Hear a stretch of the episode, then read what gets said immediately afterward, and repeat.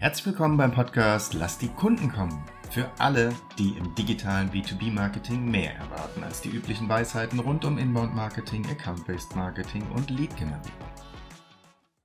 Hallo und herzlich willkommen zu einer weiteren Folge des Podcasts Lass die Kunden kommen. Mein Name ist Michael Marose und ich spreche wie immer mit Thorsten Hermann. Heute zu dem Thema sechs Quellen zur Contentplanung. Interessantes Thema, wie ich finde. Das ist ja letztendlich ganz einfach herauszufinden, denke ich mir in meiner jugendlichen Leichtsinnigkeit. Was sind denn die sechs Quellen? Machen wir mal eins nach dem anderen. Ich glaube, wir fangen mal mit der an, die für, für uns am typischsten ist. Das ist Kundenbefragen. Ja, also wir befragen Kunden im Rahmen von Buyer Persona Jobs to be Done Projekten, im Rahmen von Interviews oder im, im Rahmen von oder mit Hilfe von Fragebogen äh, mit Freifeldern mhm. und verstehen, wie funktioniert der Entscheidungsprozess bei den Kunden, was bewegt die während dieses Prozesses? Und dementsprechend mit welchen Inhalten können wir die unterstützen bei dieser Entscheidungsaufgabe. Das wäre der erste, die erste Quelle. Und mit Sicherheit qualitativ die wichtigste, beste Quelle, um, weil der Kunde kennt seinen Entscheidungsprozess am besten, er kennt seine Kaufüberlegungen am besten, den wollen wir unterstützen, also fragen wir ihn selbst, der, der Experte quasi das ist quasi die, die, die, reinste Quelle in Anführungsstrichen. Mir würde jetzt noch einfallen, ich mache, äh, ich stelle irgendwie einen Fragebogen und hau den raus und frage quasi die Welt da draußen. Ist das auch eine Möglichkeit oder welche Möglichkeiten gibt es denn noch? Die Welt da draußen einfach so zu fragen, kann man machen. Die Problematik dabei ist, dass die Leute, die meisten zu wenig drin sind im Thema. Ja, das heißt, die füllen es aus, weil du ihnen einen Amazon-Gutschein vers versprichst oder sowas, ja, oder eine Starbucks-Kaffee oder so. Die werden auch der, die Meinung über irgendetwas sagen. Äh, da werden auch Leute dabei sein, die sehr, sehr gut Bescheid wissen. Also wir sagen immer, bei denen die Entscheidungserinnerung sehr wach ist. Aber das wird nicht, das ist wirklich nicht die hohe Qualität. Und die guten Leute da rauszufiltern, ist mhm. wirklich, wirklich schwierig. Also ähm, Fragebogen raushauen oder so ähm, Leute mit Marktforschung irgendwie befragen in Bezug auf Entscheidungsprozesse. Darum geht es ja. Mhm, okay, wenn ich jetzt, wenn ich jetzt mal die Quelle als, äh, als Symbol nehme, der Kunde quasi die Quelle ist, dann wäre für mich logischerweise der Nächste, der an der Quelle dran ist, der mit dem Kunden spricht, also der Sales. Wäre das eine Quelle? Genau, das ist so die zweitbeste Quelle. Der begleitet den Kunden und kann letztendlich andere wichtige Details beisteuern. Wenn wir mit Kunden sprechen, in Interviews und so weiter, ist es so, dass wir nicht unbedingt alle Detailfragen, zum Beispiel technischer Natur, mit denen durchgehen, die aber schon wichtig sind. Die sagen dann halt so, ja, Integration ist wichtig. Wir, wir, gehen jetzt nicht in alle Tiefen, was meinen Sie mit Integration, an welcher Stelle und so weiter, sondern solche Sachen mit Schnittstellen und verschiedene Systeme und sowas, was für Content wichtig sein kann, würden wir eher intern über sowas wie Sales, Sales-Mitarbeiter, Pre-Sales, Customer Service, Customer Success, wie auch immer das alles so heißen mag, ja. Aber in der Tat, alle die, die mit dem Kunden sprechen, mit denen reden, um mit denen Themen zu generieren, die für den Entscheider oder für die Entscheider in ihrem Buyers Journey relevant sind. Also damit kriegen wir mehr Details rein, vielleicht auch den einen oder anderen zusätzlichen Aspekt wirklich, aber vor allen Dingen viel, viel mehr Details was so die Themenausgestaltung angeht. Das Symbol, das gefällt mir ganz gut. Die Quelle, Kunde, Sales, alle, die mit dem Kunden zu tun haben. Wenn ich jetzt weitergehe, dann gibt es ja oft am Rande des Flusses Firmen, die ähnlich unserer Firma sind, die drauf gucken, also die Konkurrenz. Wäre das auch eine Quelle, mal auf die Konkurrenz zu gucken, was die so machen, oder ist das eher so ein Kopierverhalten? Ja, es ist jetzt nicht qualitativ das, äh, die, die Krönung der Schöpfung sozusagen, aber das ist schon, natürlich kann man das machen man sieht, vielleicht haben die einen Trend eher erkannt, vielleicht benutzen die andere Begriffe, vielleicht sehen die ein aktuelles Thema, woran sie auf dran setzen können oder sowas. Alles denkbar, ja. Also das heißt, der mhm. Wettbewerb als Inspirationsquelle ist schon natürlich relevant.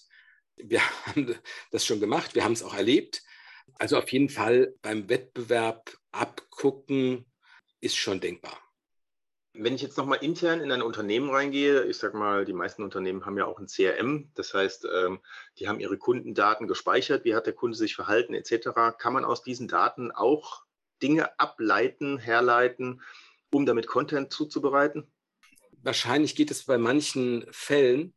Spontan fällt mir kein guter ein, weil CRM-Daten dann doch sehr wenig irgendwo reflektieren, was vor dem Kauf passiert ist, was den Kunden vor dem Kauf interessiert hat, bewegt hat. Natürlich kann man Sachen zum Beispiel dann ablesen, wie wir haben sehr viele Kunden in einer Branche und deshalb wäre es interessant, diesen Content nochmal für diese Branche durchzudeklinieren, damit diese mhm. stärker abgeholt fühlen. Oder wir wissen, die haben bestimmte andere Systeme im Einsatz oder sowas. Das kann schon auch helfen, aber dann eher so im Sinne von Multiplikation oder Detail, weniger im Sinne von Themen finden, also neue Themen finden. Ich merke, ich äh, bin mit meinem Latein am Ende, äh, komme jetzt aber irgendwie nur auf vier. Wir sprachen von sechs. Welche habe ich unterschlagen? Ja, ich glaube, du kamst, ja, so eher auf drei. Oder fünf vielleicht mit, mit CRM, wenn man das gilt, gelten lässt. Ja, ja, ja, genau. Also ich glaube, wir haben noch drei auf jeden Fall. Was auch naheliegend ist, ist das ganze Thema SEO.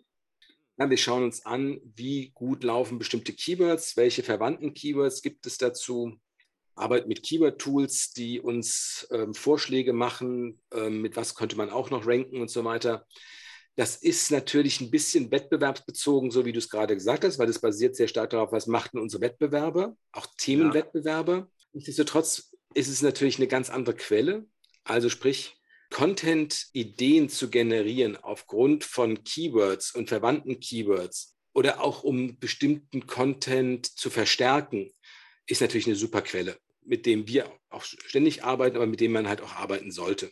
Ähm, eine fortgeschrittene Variante davon ist eigentlich das, was so in, in letzter Zeit aufkommt, was man so langsam so in wahrnehmen kann. Das ist das ganze Thema Künstliche Intelligenz, Sie machen etwas Ähnliches letztendlich wie dieses Thema Keyword-Recherche. Die schauen sich auch an, über welche Themen reden potenzielle Kunden, nutzen dafür auch noch andere Quellen, wie zum Beispiel LinkedIn, wie zum Beispiel YouTube, also alles, was so Social Media mäßig so passiert, auch Keyword-Recherche und so weiter, aber nutzen es anders, schlagen einem dann ein bisschen zu Themen vor oder zu Themenkategorien vor ich glaube, das ist noch nicht so weit, dass es die meisten Leute anwenden können. Wir haben uns solche Systeme angeschaut. Mir sind die noch zu grob auf der einen Seite. Also wir brauchen ja sozusagen Detailthemen und die bringen uns eher Themenbereiche. Der eine Punkt und der zweite Punkt ist, sie sind teuer. Es ist immer noch häufig sehr, sehr teuer. Das ist also dann eher was ist, womit sich größere Unternehmen beschäftigen können, kleinere aber nicht. Ich würde aber denken, dass das in den nächsten ein, zwei, spätestens drei Jahren sich so verändert, dass man, dass das eine ja, sehr, sehr gute Quelle ist.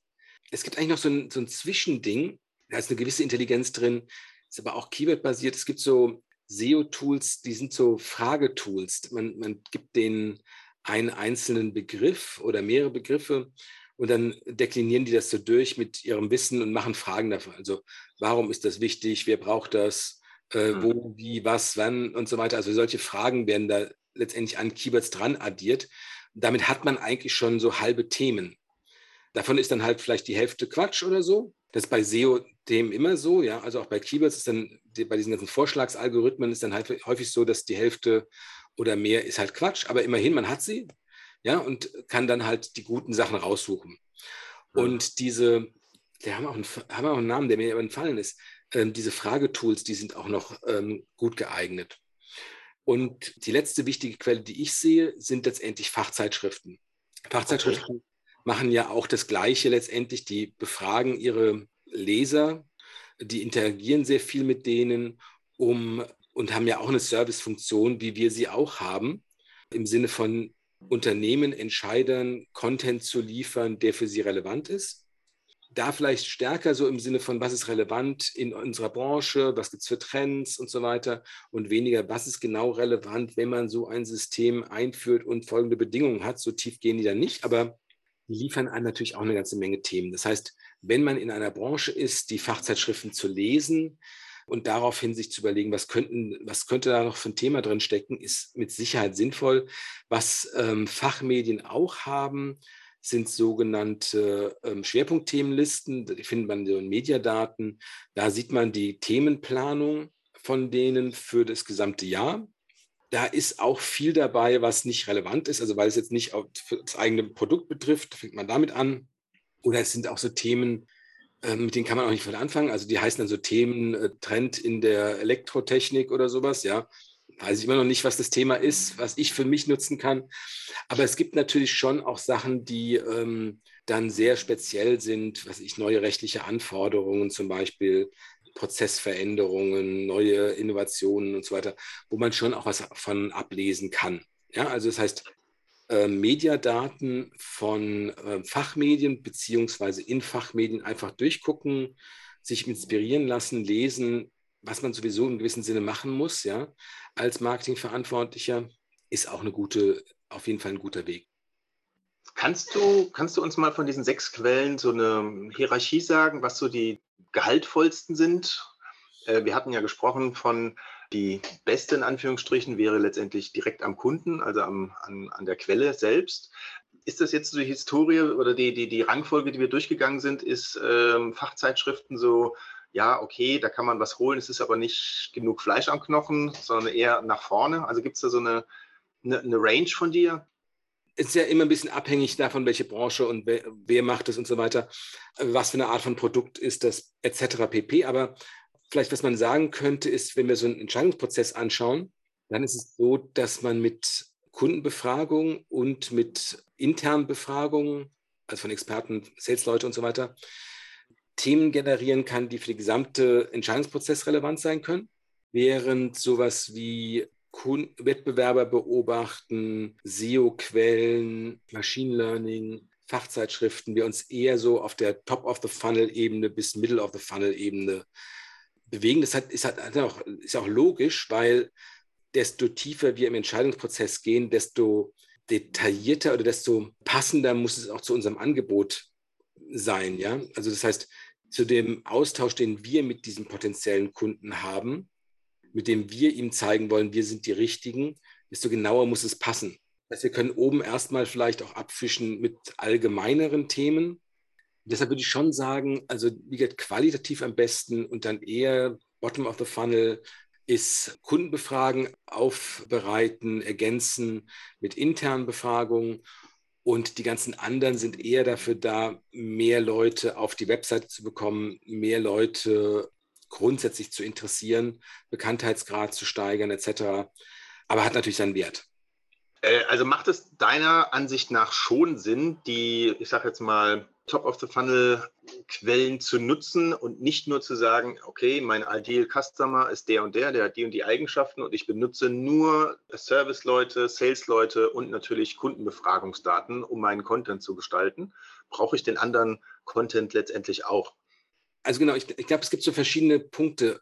Zum einen, also selbst mit sehr, sehr guten Befragungen und so weiter und so fort, hat man immer noch Leute mit bestimmten Einstellungen, Jobs zu bedannen, bestimmten Ausgangssituationen, sowas, die wir nicht abholen können, also die wir rausschneiden, ja, weil wir uns konzentrieren müssen auf bestimmte, ich will nicht sagen Verallgemeinerungen, aber so, so Kernaussagen. Das heißt, erstmal kriegt man die noch dazu. Dann ist es so, dass es schwer vorstellbar ist, wirklich so selektiert zu arbeiten, dass es immer nur zu 100 Prozent die Ideal Customer sind weil wir ja auch so ein, Auto, so, so, so ein Apparat am Laufen haben, also interne Prozesse, Leute schreiben Content, sind dafür eingestellt, arbeiten bei Agenturen und so weiter, sodass es schwierig ist, letztendlich, wenn ich eine regelmäßige Kommunikation erreichen will, das alles wirklich nur daraus zu ziehen, weil, wie gesagt, ich eine Variation brauche und so weiter und Masse brauche auch. Das ist vielleicht der dritte Punkt. Man braucht eine gewisse Masse, was jetzt gerade so SEO angeht weil, also man muss regelmäßig kommunizieren und so weiter, weil sonst wird man nicht so richtig wahrgenommen. Ja, das ist bei LinkedIn aber auch ganz genauso, sodass man schon mal links und rechts sozusagen von dem Ideal-Content, nenne ich es mal, agieren muss, weil sonst verpasst man trotzdem zu viele Chancen. Also ein Mix, kann man so sagen. Es muss ein Mix herrschen. Natürlich irgendwie mit dem Ziel, dass der Kunde sich, wie sagen, wie sagen wir so schön, selbst selektiert unten dann bei dem äh, sehr nahrhaften Content ankommt und sich da wohlfühlt und genau. im besten Fall Kunde wird. Genau, also einfach in der Realität muss man einfach sehen, brauchen wir einfach mehr Themen, um das ganze Content-Spiel zu spielen und hochzutreiben. Und da nur sich auf die, die Kernthemen sind klar, die Argumente sind klar, teilweise sind Begriffe klar nach den Befragungen, aber wir brauchen auch Spielwiese. Und diese Spielwiese ja. bekommen wir letztendlich mit immer, immer mehr Content. Und dazu brauchen wir noch andere Quellen, um uns inspirieren zu lassen. Weil ansonsten ist man, also die Themen jedes Unternehmens beziehungsweise Produkt, Dienstleistung, sowas sind beschränkt. Und die müssen wir, wenn wir mehrere Jahre auch äh, Content produzieren wollen, müssen wir alle ausnutzen, damit wir auch ein paar andere Leute noch abholen und dann aber natürlich auf unseren Weg bringen, hm. Im Sinne von die richtigen Argumente für diese Art von Kunden. Aber klar, wir, wir wollen auch ein bisschen auf Masse spielen. Naja, du hast so was Wichtiges gesagt, man muss den Kunden abholen. Und nicht alle sind quasi an der Stelle, dass sie von Anfang an gleich sagen, okay, das ist das, was ich brauche, genau, sondern glaub, ja, vom, vom Allgemeinen speziell. Ja, das ist ein super Punkt, weil die Leute können selbst am Anfang noch nicht so gut formulieren, wie sie am Ende formulieren können, wenn wir sie befragen. Die nennen dann Sachen noch anders, falsch und so weiter. Vollkommen zu Recht, das ist vollkommen in Ordnung, ja. Aber wir brauchen diese Informationen, damit wir das alles abspielen, also decken können. Gut, dann haben wir die sechs Quellen meines Erachtens gut durchgearbeitet. Freut mich sehr. Äh, ich freue mich auch auf den nächsten Podcast, wenn es wieder heißt, lass die Kunden kommen. Vielen Dank für diesen, lieber Thorsten, und einen schönen Tag. Ja, bis bald. Schön, dass Sie heute eingeschaltet haben bei Lass die Kunden kommen. Sollte Ihnen der Podcast gefallen, freuen wir uns über eine 5-Sterne-Bewertung. Dies hilft anderen, diesen Podcast auch zu finden. Wenn Sie Fragen, Anregungen oder Themenvorschläge haben, kontaktieren Sie uns gerne über www.chainrelations.de. Chain Relations in einem Wort. Sie können sich direkt mit Thorsten Hermann auf LinkedIn vernetzen, ihm folgen und dort an spannenden Themen teilnehmen. Thorsten schreibt man ohne H und Hermann mit zwei R und zwei N. Jetzt sagen wir Tschüss und auf Wiedersehen bis zum nächsten Mal.